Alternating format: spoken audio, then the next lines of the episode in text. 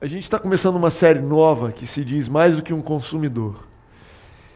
E essa série ela tem a ver com uma tentação que eu estou percebendo que a gente está vivendo na, na, época atual, é, de sermos um tipo de cristão, temos um tipo de relacionamento com Deus, com a igreja, diferente do que Ele tem intencionado para a gente.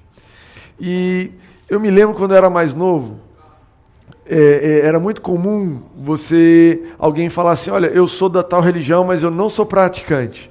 Eu sou da religião tal, não praticante, né? Vocês lembram disso? Alguém já ouviu isso? E era interessante o que essa pessoa queria dizer, na verdade, era que no fundo, no fundo, ela não cria no cristianismo. Porque eu acredito que quando você crê em algo, aquilo se reflete no que você faz. Não tem como você crer em alguma coisa e aquilo não alterar as suas decisões, os seus passos. Eu não acredito que existe, até o exemplo que eu dei aqui de manhã, não acredito que existe um jogador de futebol que não joga futebol. Né? Eu sou um jogador de futebol não praticante. Eu tenho 10 anos que jogo bola, mas é, é, não jogo bola, mas eu sou um jogador de futebol. Ou um trabalhador que não trabalha, né? Não, eu sou um trabalhador firme. Mas onde é que você trabalha? Não, eu sou não praticante. Não existe isso. Por quê? Aquilo que nós somos, eventualmente, acaba saindo e se transformando naquilo que a gente faz.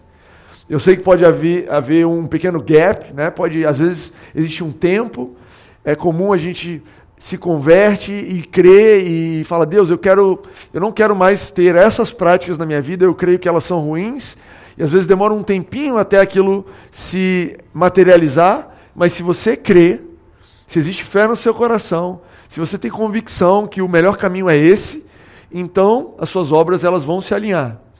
Jesus disse isso, na Bíblia ele diz assim: aquele que crê em mim fará, fará as obras que eu faço, e ainda maiores. Ou seja, a nossa fé vem em primeiro lugar e depois as suas obras, a sua prática, aquilo que você faz no dia a dia, vai seguir. Então, era uma coisa estranha uma pessoa dizer eu sou da religião tal não praticante. Mas tudo bem, se você se considera hoje um cristão não praticante, eu quero te dizer, continua vindo. A gente não é contra você. Eu tenho a expectativa de que você venha e que a palavra, a semente da palavra alcance o seu coração e, eventualmente, essa semente dê fruto. Eu sei que nem todo mundo, nem todas as palavras, elas dão fruto imediatamente. Nem a minha, nem o meu coração é assim. Né? Como se eu fosse algum padrão, né? nem o meu. Enfim, ninguém é assim. Sabe, às vezes a gente ouve uma palavra, a gente fala, cara, é isso, eu vou mudar, eu vou fazer diferente. E alguma coisa acontece entre o tempo que você ouve e o que você está chegando em casa e o dia seguinte, a semana seguinte, e você perde isso. Mas não tem problema. A gente continua vindo na igreja, a gente continua ouvindo a pregação da palavra, porque eventualmente uma semente vai produzir fruto. Eventualmente, algo que alguém disse vai encontrar eco no seu coração. Eventualmente, aquela fé que existe no seu coração, que Jesus plantou, ela vai desabrochar, vamos dizer assim, e ela vai se transformar em algo prático. Então, não deixe de vir. Se você ouve as coisas que você está ouvindo aqui e não, não tem colocado em prática, quero te dizer para você não se preocupar ainda. Não se preocupa. A gente não está contando, a gente não está acompanhando você para saber se você faz ou se você não faz. Eu não sigo o seu Instagram. Se eu sigo, eu não olho, porque eu não estou sabendo o Instagram. E se eu olho, eu não lembro que é você. A Renée tem que falar, essa pessoa aqui é da igreja. Eu faço questão de esquecer, porque eu sei que você está cuidando da sua vida. E muitas vezes o que a gente precisa é simplesmente ouvir. Ouvir e ouvir. Mas existe um outro tipo de cristão, que é o que eu queria falar hoje com vocês, que não é um tipo de cristão que é particular a essa igreja aqui local. Tá? Então, não estou exatamente falando algo porque eu vi que vocês estão se comportando desse jeito. E também não é particular a uma pessoa. Ah, fulano precisa ouvir isso, então vou falar isso. Não é. É algo que eu percebo que está é, rondando o nosso coração e está tentando o nosso coração, o meu também.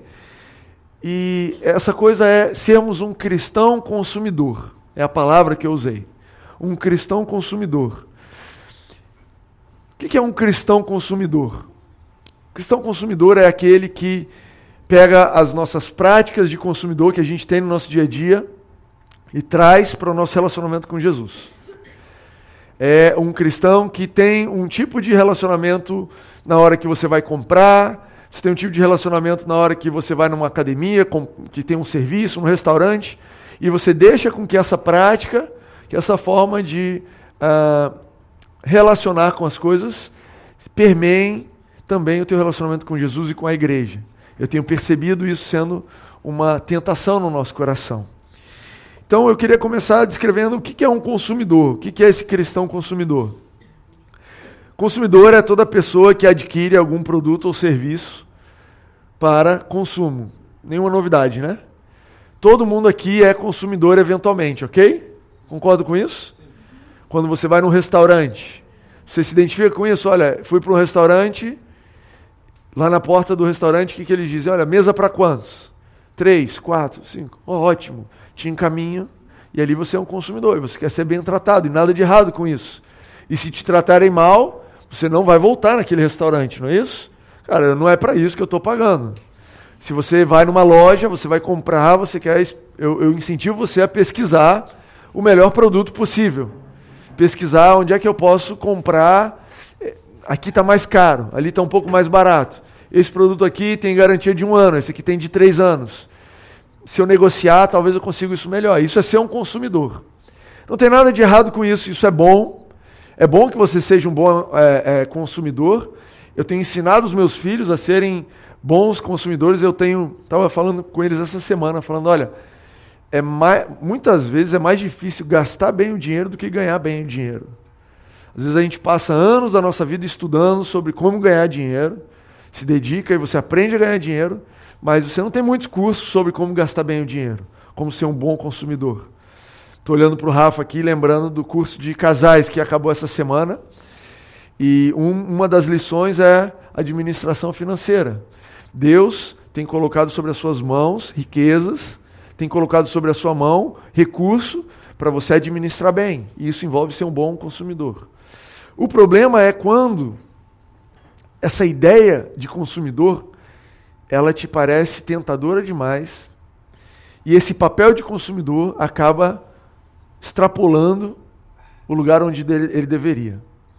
Eu vou usar aqui uma palavra, mas é, me entenda bem. Às vezes, eu e você estamos sendo mimados por empresas, por restaurantes, por lugares, e você e eu gostamos da ideia. Entende isso? Você vai num restaurante, como eu disse, você chega e eles falam: Olha, onde você quer sentar? Mesa para. Olha, eu quero sentar perto do ar-condicionado. Oh, um segundo, por favor, que nós vamos preparar a sua mesa. Encaminham ali. E de repente você fala: Olha, gostei disso daí. Acho que eu vou implantar isso lá em casa. Eu quero chegar lá em casa, na, na... cheguei do trabalho, eu quero um metre ali na, na porta. Pois não, senhor, o senhor quer o quê?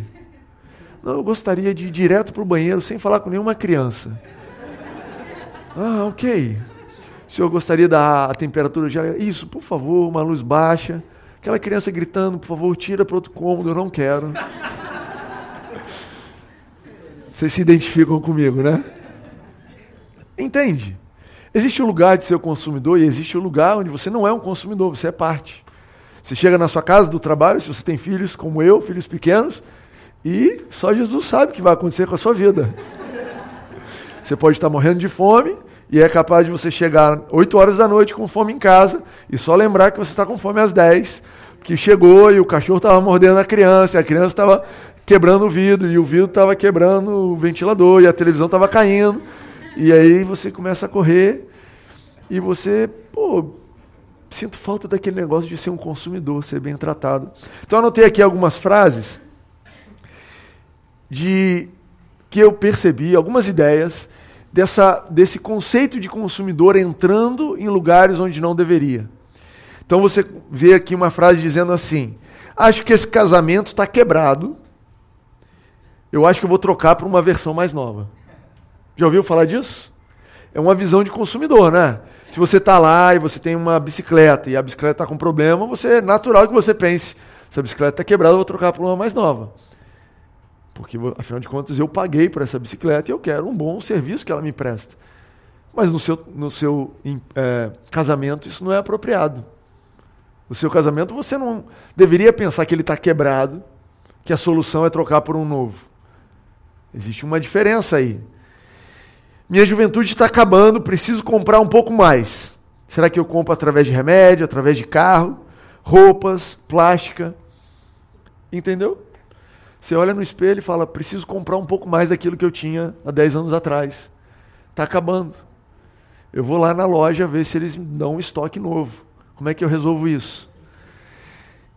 É outra área da nossa vida onde você não pode. A, a visão consumidora não é pertinente, não é adequada. Meus pais estão velhos, estão dando muito trabalho, enjoei. Onde é que eu encontro um pacote que resolva isso por um bom preço? Já ouviram falar desse site, Enjoei? É um site que você tem lá um sapato, tem lá uma roupa, você não gosta mais, você enjoou, você publica lá, ó, quero trocar, vendo meu tênis. E aí às vezes você está lá com seus pais, suas, sua mãe, ou um tio, uma tia que é o seu cuidado. Fala, pô, enjoei, cara. Cadê o site que eu publico isso aqui para despachar? Quero me livrar disso aqui. Entende isso? Uma visão consumidora no lugar errado.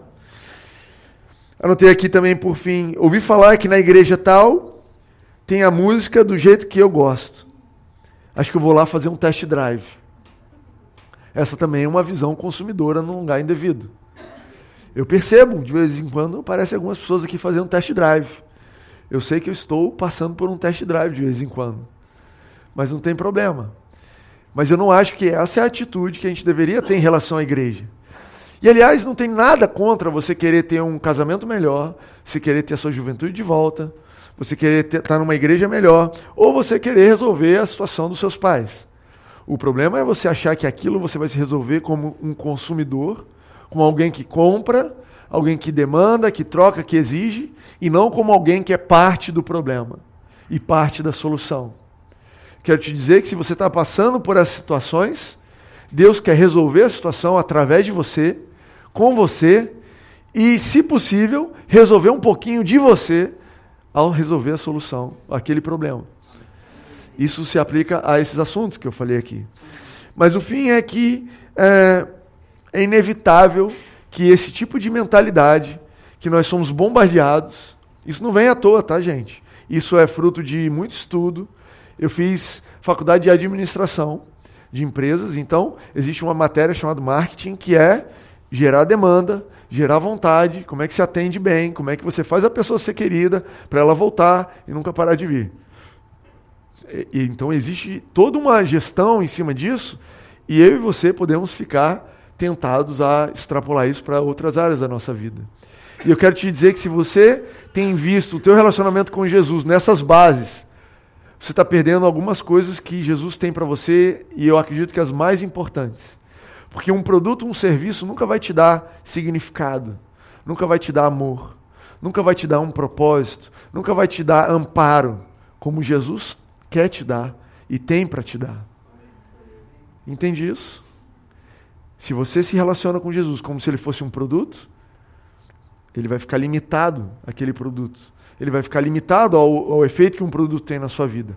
Mas se você abraça ele da forma como ele deve ser abraçado, então ele pode realizar em você e através de você tudo que ele tem. Amém? Amém. Então eu trouxe aqui alguns pontos e a gente vai ter uma série, semana que vem a gente vai falar de novo sobre isso, sobre a diferença, sobre como Jesus ele é mais do que essa visão consumidora. Então, queria começar dizendo que Jesus ele é mais do que uma fórmula. Jesus é mais do que uma fórmula. Sabe, quando você vai consumir um produto, você espera uma fórmula, não é verdade? Você vai lá e você entra na farmácia e você está afim de uma, uh, uh, um produto que vai pintar o seu cabelo e deixar ele ruivo. Você espera que aquele, aquela cor ruiva tenha sido testada, tenha sido aprovada e seja garantida que o seu cabelo vai ficar ruivo, não é verdade? Você não espera chegar lá e, olha, eu comprei um ruivo, veio amarelo, tudo bem, vamos para frente amanhã. Não, você vai voltar e vai reclamar. Não, não, não, eu comprei uma fórmula estável. Mas Jesus, ele não é uma fórmula desse jeito. Ele não é uma fórmula assim. Sabe, é, eu lembro um tempo atrás, eu estava num grupo menor, conversando com algumas pessoas, e a gente perguntei, eu perguntei, olha, por que, que você vem à igreja? Por que, que você aceitou Jesus? O que te trouxe até aqui?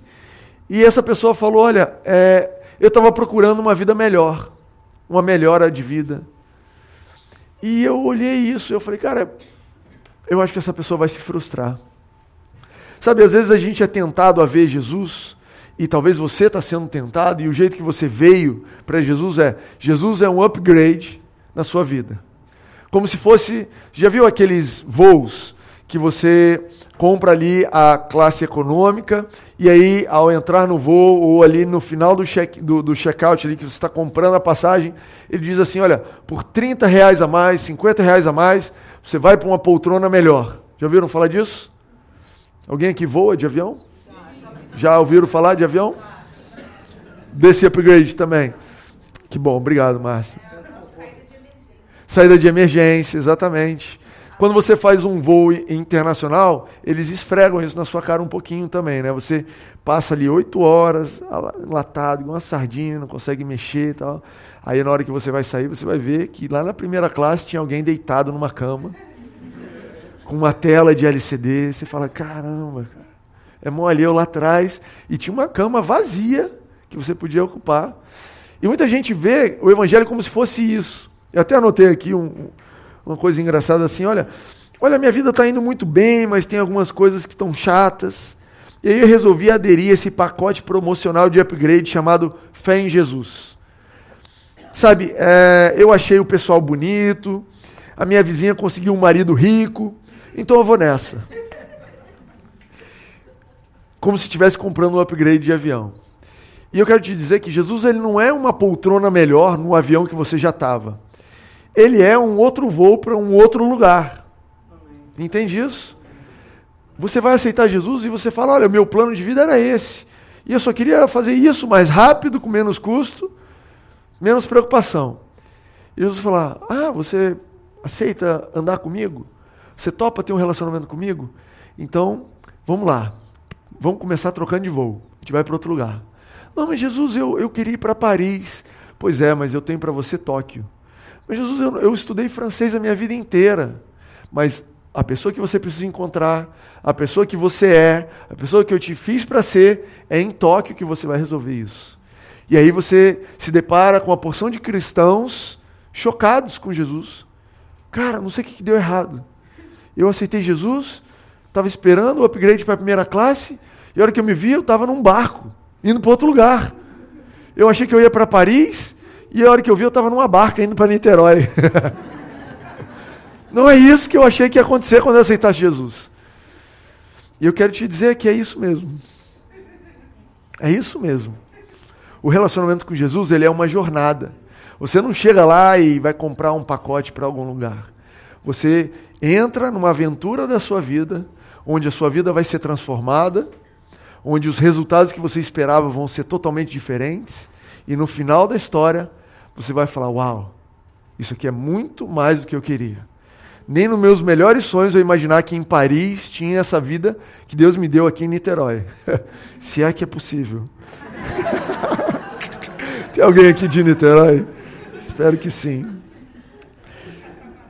Em Ma Mateus 7, Jesus está falando com, com, com. Dando o sermão da montanha ele diz assim: Olha, a porta da salvação, vou ler aqui para vocês. Diz assim: Como é estreita a porta e apertado o caminho que leva à vida. São poucos os que a encontram. Mateus 7,14. E eu sempre pensei, cara, essa porta é apertada, quer dizer que não vai passar muita gente. E lendo sobre isso e pensando sobre essa mensagem, veio no meu coração o entendimento de que o que é uma porta apertada? É uma porta que não passa muita coisa, que você não consegue carregar muita coisa pela porta. Sabe, eu lembrei aqui de manhã sobre. Uh, eu tinha um escritório em Copacabana, eu tenho um. Eu trabalho numa empresa de software e uh, nós tínhamos uma sala de reunião e a gente fez os móveis todos encomendados, a gente fez uma sala de reunião com uma mesa assim para várias pessoas, uma madeira inteiriça, assim, uma coisa linda. E aí depois de um tempo a gente resolveu mudar o nosso escritório para Maringá, no Paraná, e Levamos a mesa para Maringá e chegou lá, a pessoa que estava cuidando da, da mudança ligou e falou: Olha, a mesa não entra. A mesa não entra. Ou a gente serra a mesa no meio, ou a gente tem que içar com o corpo de bombeiros, mas essa porta aqui não entra essa mesa. E eu lembrei disso, sabe? O evangelho muitas vezes é estreito no sentido de que você não vai conseguir entrar com o que você está tentando carregar para o outro lado.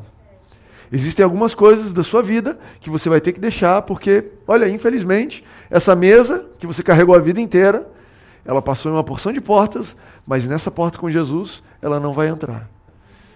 E aí você vai ter que escolher: eu quero caminhar com Ele ou não quero caminhar com Ele? E eu não estou dizendo que Ele vai te abandonar se você não quiser caminhar. O que eu estou te dizendo é que você vai se privar de um relacionamento intenso, você vai se privar de algo melhor, você vai se privar de uma vida é, é, ao máximo, porque você está apegado a uma mesa de madeira inteiriça que não entra na porta do elevador. Será que vale a pena? Eu acredito que não vale a pena. Na verdade, eu acredito que o que está do outro lado da porta sempre é melhor do que o que você tem que deixar desse lado. Eu acredito que não tem nada que Jesus peça para você deixar para trás que ele não tenha condições de te dar melhor e maior do outro lado. De uma forma melhor, de uma forma mais sadia. Eu não sei como, eu não sei quanto tempo, mas eu sei que nosso Deus é um Deus doador. Ele não é um Deus tomador. Ele tá nesse, o ramo dele é doar, é abençoar.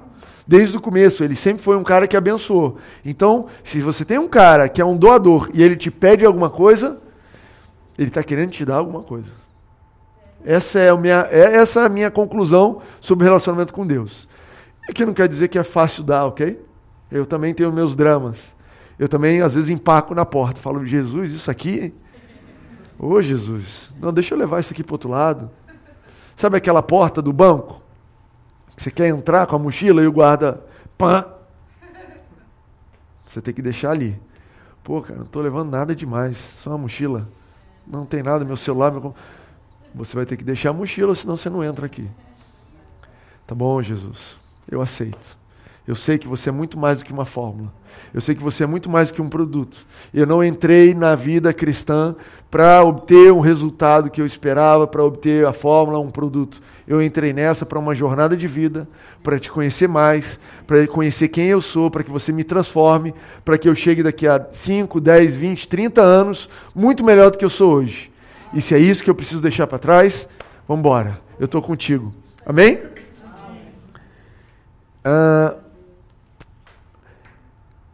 nem sempre o resultado da vida com Jesus é igual de uma pessoa para outra.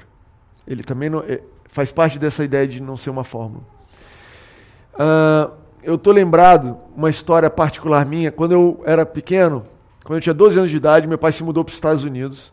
A minha família, meu pai foi abrir uma igreja nos Estados Unidos, em Miami. E eu não sabia falar inglês, sabia zero inglês. Só o inglês do colégio. E eu fui para a escola e meus pais, com uma tremenda fé em Jesus, me colocaram na porta da escola e falou: Filho, boa aula. e lá fui eu. E entrei, sentei, com 12 anos de idade, e ficava olhando aquela coisa bacana, não estava entendendo nada. E eu não sei como. É, ah, no primeiro dia, muito legal essa história. No primeiro dia, de repente eu queria um negócio, não tinha ninguém, eu falando, ninguém entendia português, eu não entendia inglês. Apareceu um brasileiro lá, que morava anos lá e que era da, não era da minha turma, mas era da série que eu tinha, outra turma. O que, que você quer? É, eu quero isso, não sei o que, que era, se eu queria comer, se eu queria saber onde é que era o banheiro, alguma coisa assim. Ele me explicou e resolvido. Então, nas emergências, eu recorri a ele. Um mês depois, eu sabia falar inglês. Um amigo meu, depois, quando eu tinha 16 anos de idade, voltei para o Brasil.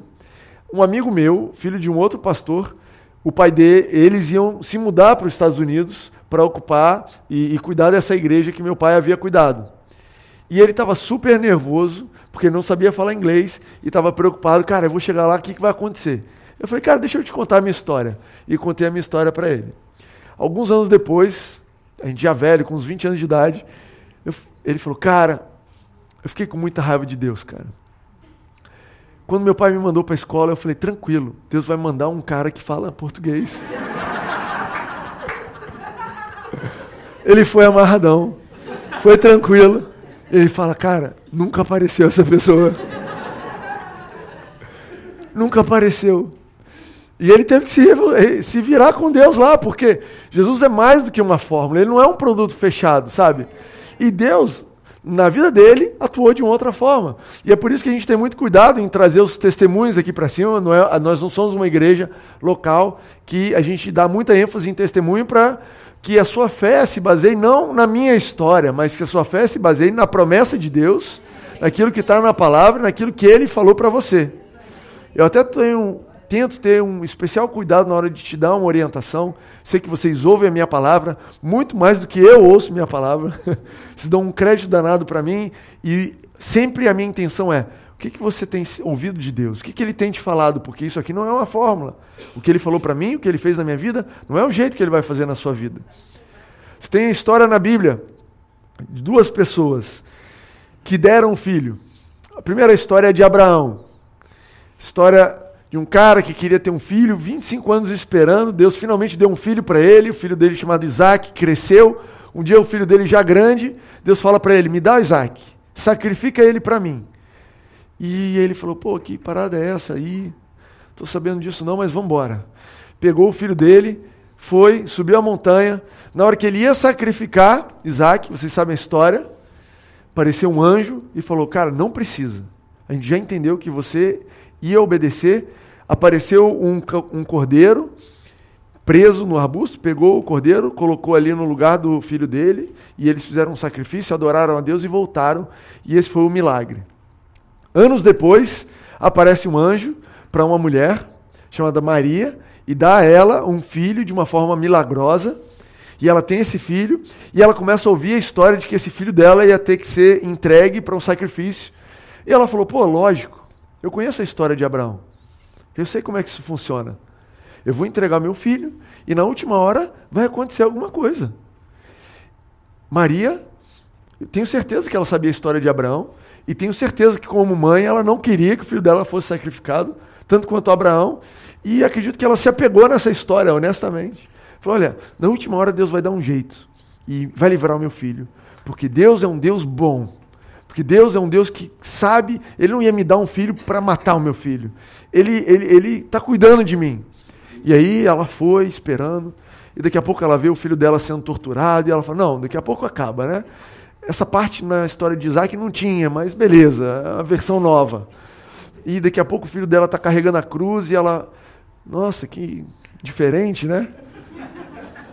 Mas tudo bem, eu, ok. Isaac estava carregando a lenha, simbolizava Jesus carregando a cruz, ok, tá, a história está aí. Daqui a pouco ela vê o pessoal martelando a mão do filho dela na cruz e falou: Olha, tá bom, já dá para parar.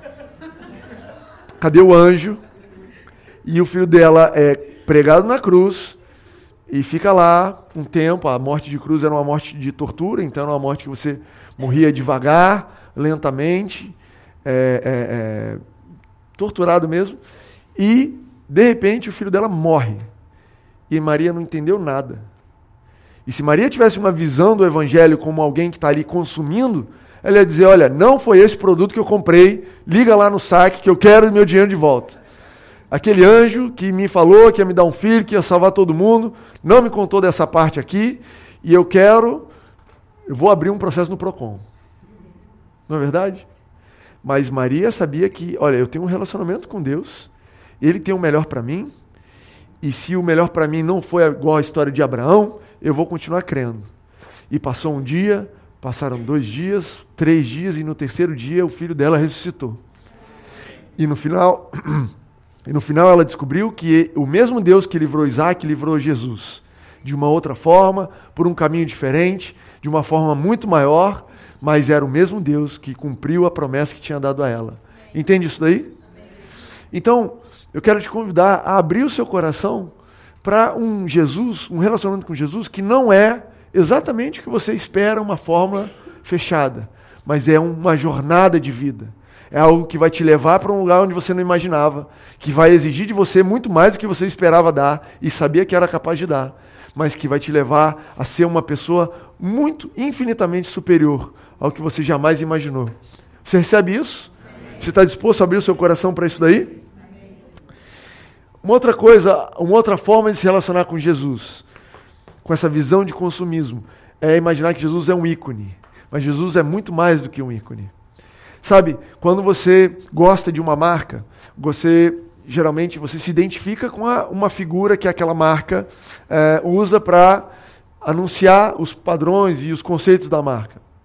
Então, você gosta da Nike ou você gosta da Adidas e você se identifica com uh, o Messi que é patrocinado pela Adidas e você olha para ele e você fala: Uau, é isso aí que eu quero ser. Eu vou comprar uma chuteira Adidas porque eu vou jogar igual o Messi e eu vou é, é, o que, o que eu estou vendo ali, esse cara é demais, e se ele é demais ele usa Adidas, então eu vou usar Adidas e vou ser demais também. Essa é um, um, um, uma forma que nós, como consumidores, nos, nos, relacionamos com as marcas.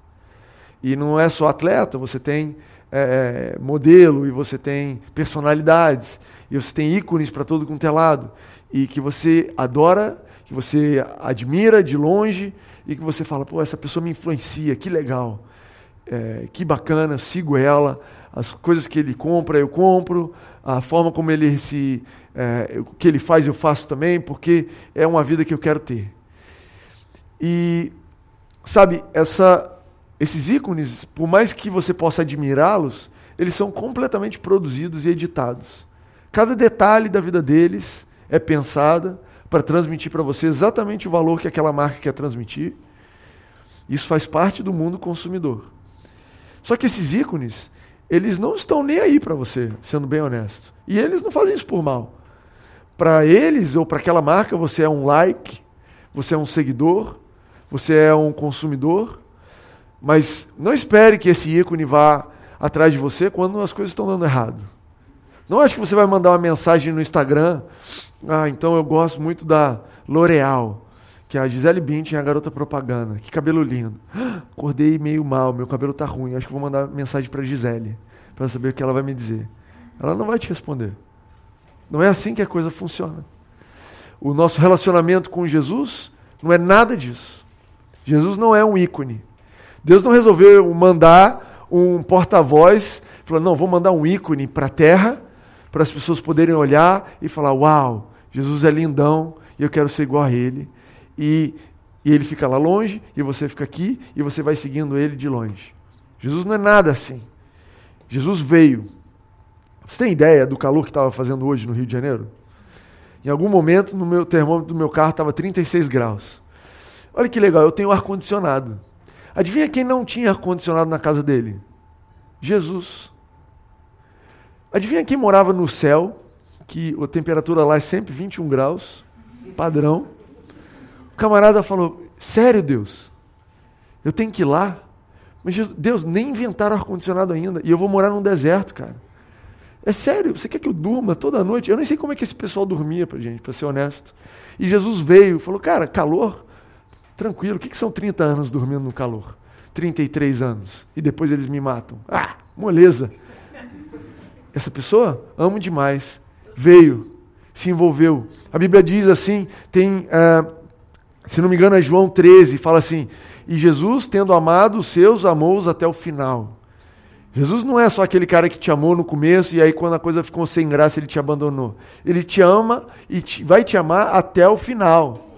Sabe aquele amigo que fica com você na balada até o final? Eu não sei que é isso, que eu não vou à balada há muito tempo, mas eu já vi filmes sobre isso.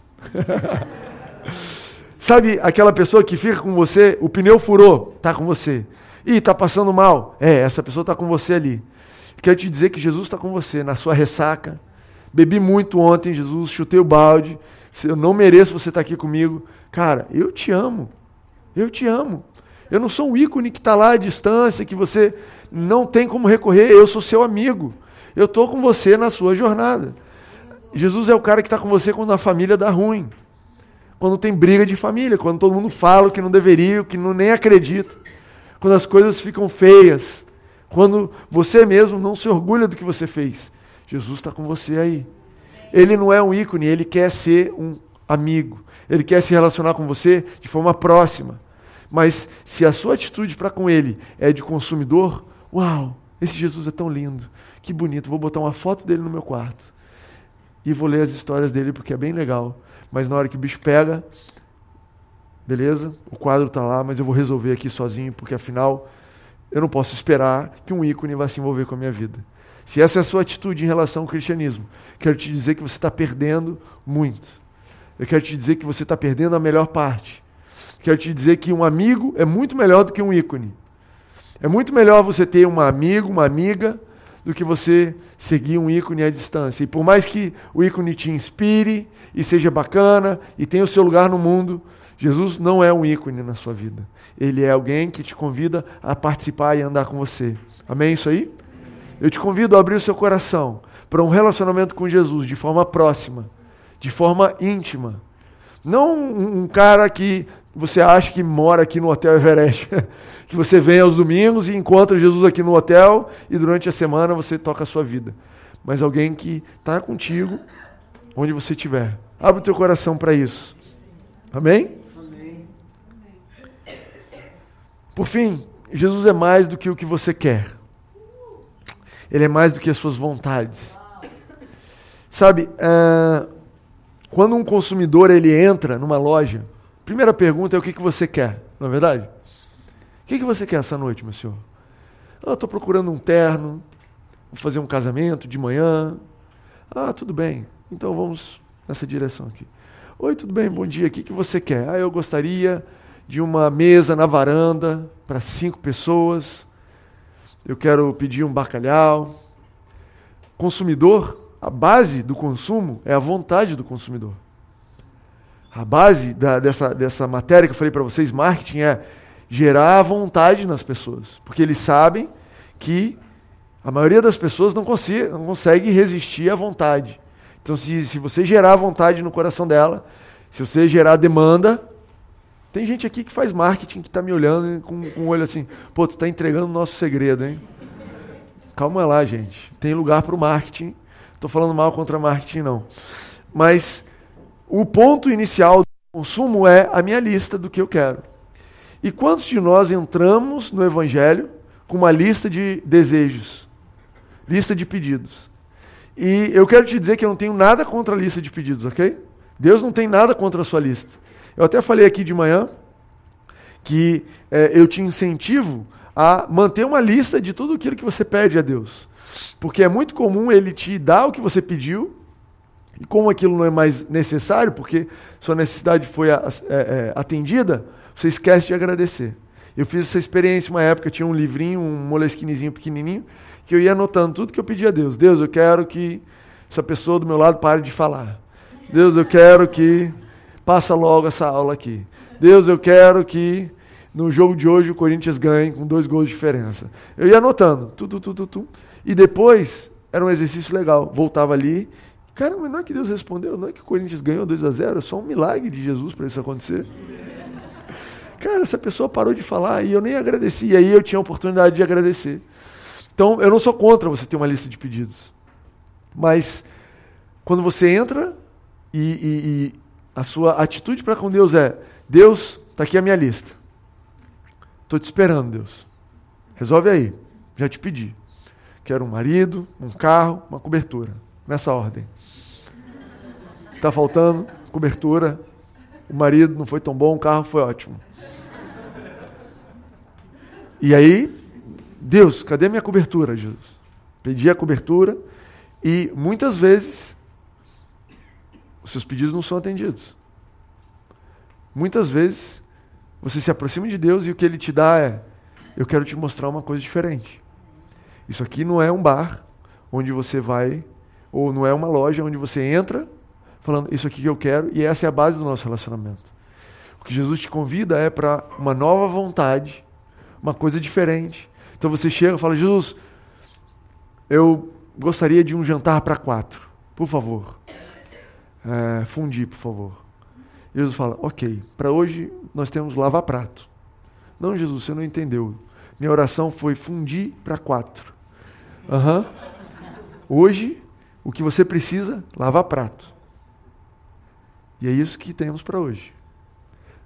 E aí, se a sua relação com Jesus é de consumidor, você fala, não, preciso trocar de religião, então. Esse Jesus aí está muito ruim. Deve ser essa nova igreja que é meio estranha. Sempre achei que esse pessoal é estranho, porque o meu Jesus nunca ia mandar eu lavar prato. o meu Jesus sabe muito bem que eu sou um consumidor exigente. E ele sabe que eu quero fundir para quatro. E aí você vê pessoas. E, gente, seria mais honesto eu falar momentos da nossa vida, porque todos nós passamos por isso. Não estou falando que tem gente assim e gente que não é assim. Todo mundo aqui, de vez em quando, tema num pedido, uma coisa que daqui a pouco você vai descobrir que Deus estava querendo te livrar daquilo, que Deus estava querendo te mostrar uma coisa nova, e a forma que Ele ia te conduzir para o lugar novo era lavando alguns pratos, infelizmente. Você está disposto a esse tipo de relacionamento com Deus? Ou você, se, a, o único jeito que vai funcionar é se Ele te der o prato que você quer na hora que você quer, porque afinal a sua vontade é que manda. Tem um verso na Bíblia falando sobre a velha criatura, a natureza carnal, e essa sim é uma natureza onde a vontade manda. Eu trouxe aqui para vocês, ó, está em Efésios 2:3.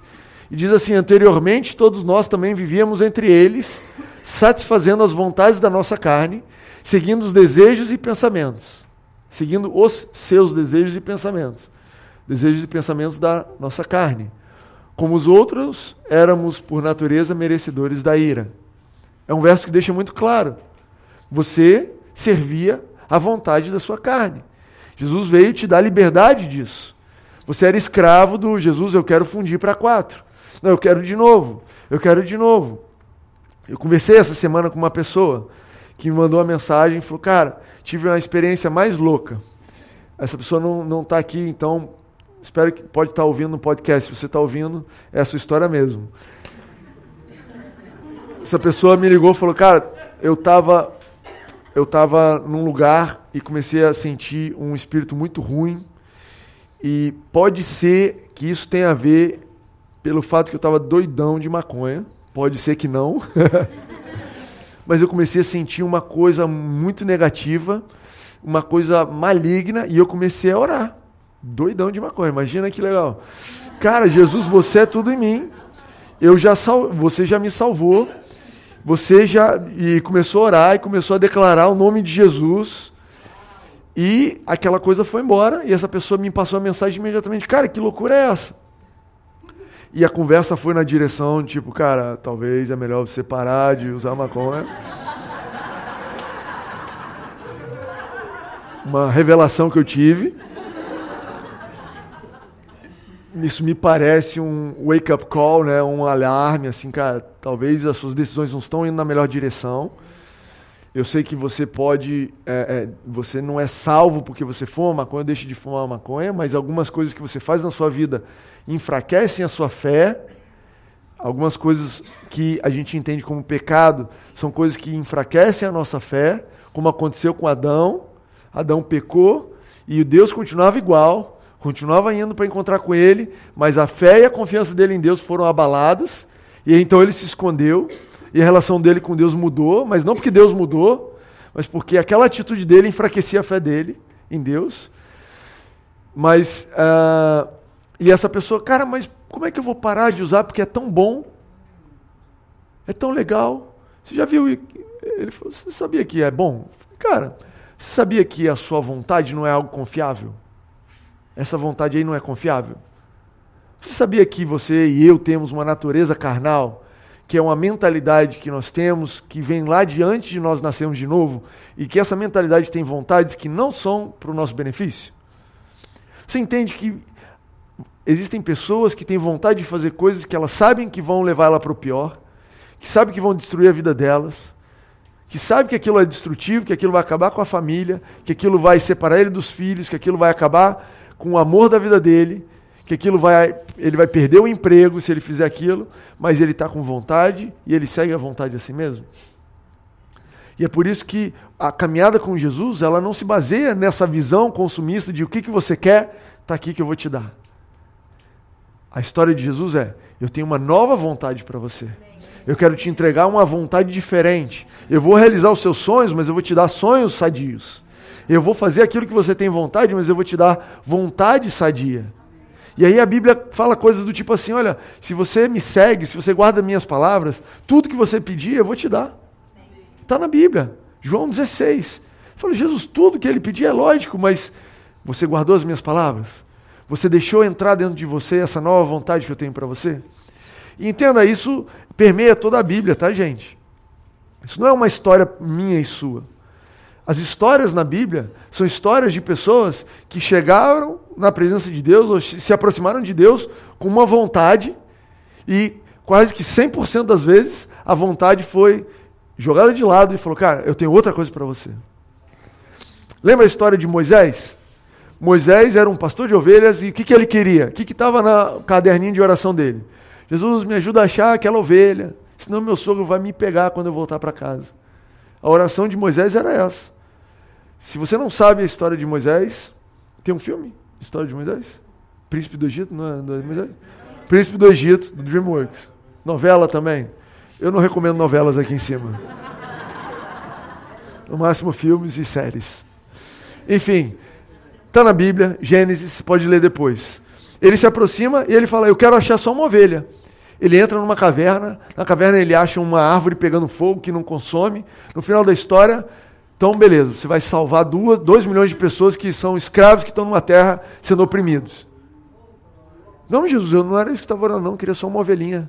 Estava procurando uma ovelha. Que papo é esse? Não, não, não. Eu vou te dar a vontade certa que você precisa. A Bíblia conta a história de Davi.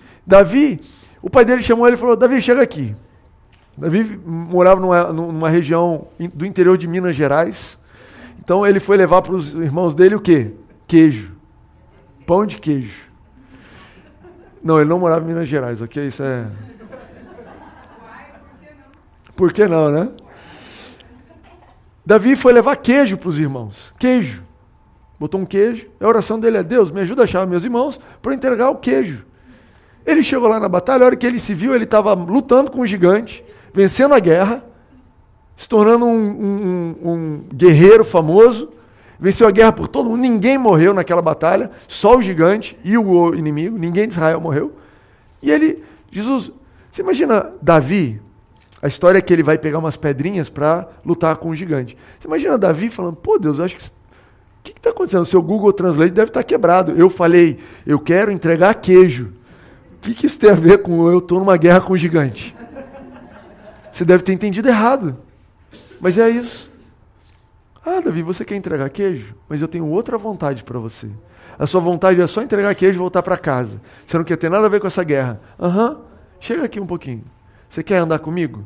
Você tem um coração de andar comigo no caminho que a gente vai andar? Eu tenho. Então tá bom. Então, pega ali que a gente vai lutar com o gigante. A gente vai lutar com alguém. Tem outras histórias também que eu anotei. Na verdade, você pode pegar qualquer história da Bíblia. Plano de Paulo. Paulo, a vontade dele, a oração de Paulo era qual? Eu quero ser um bom rabino. Eu nasci aqui em Israel e eu quero ser um bom rabino. Eu quero simplesmente ensinar. No meio do caminho, aparece uma luz, se vê perseguido, pregando evangelho para lugares longes. Zaqueu só queria ver Jesus de cima da árvore. A mulher samaritana só queria levar, pegar água meio-dia. Ela nunca pediu para ser salva. Ela nunca pediu para ser é, alguma coisa, mudar a vida dela, para ela pregar o evangelho para toda a cidade dela e eles se converterem. Não, eu só queria levar água. Entende? O relacionamento com Jesus é muito mais do que o que você quer. É muito mais do que a gente quer.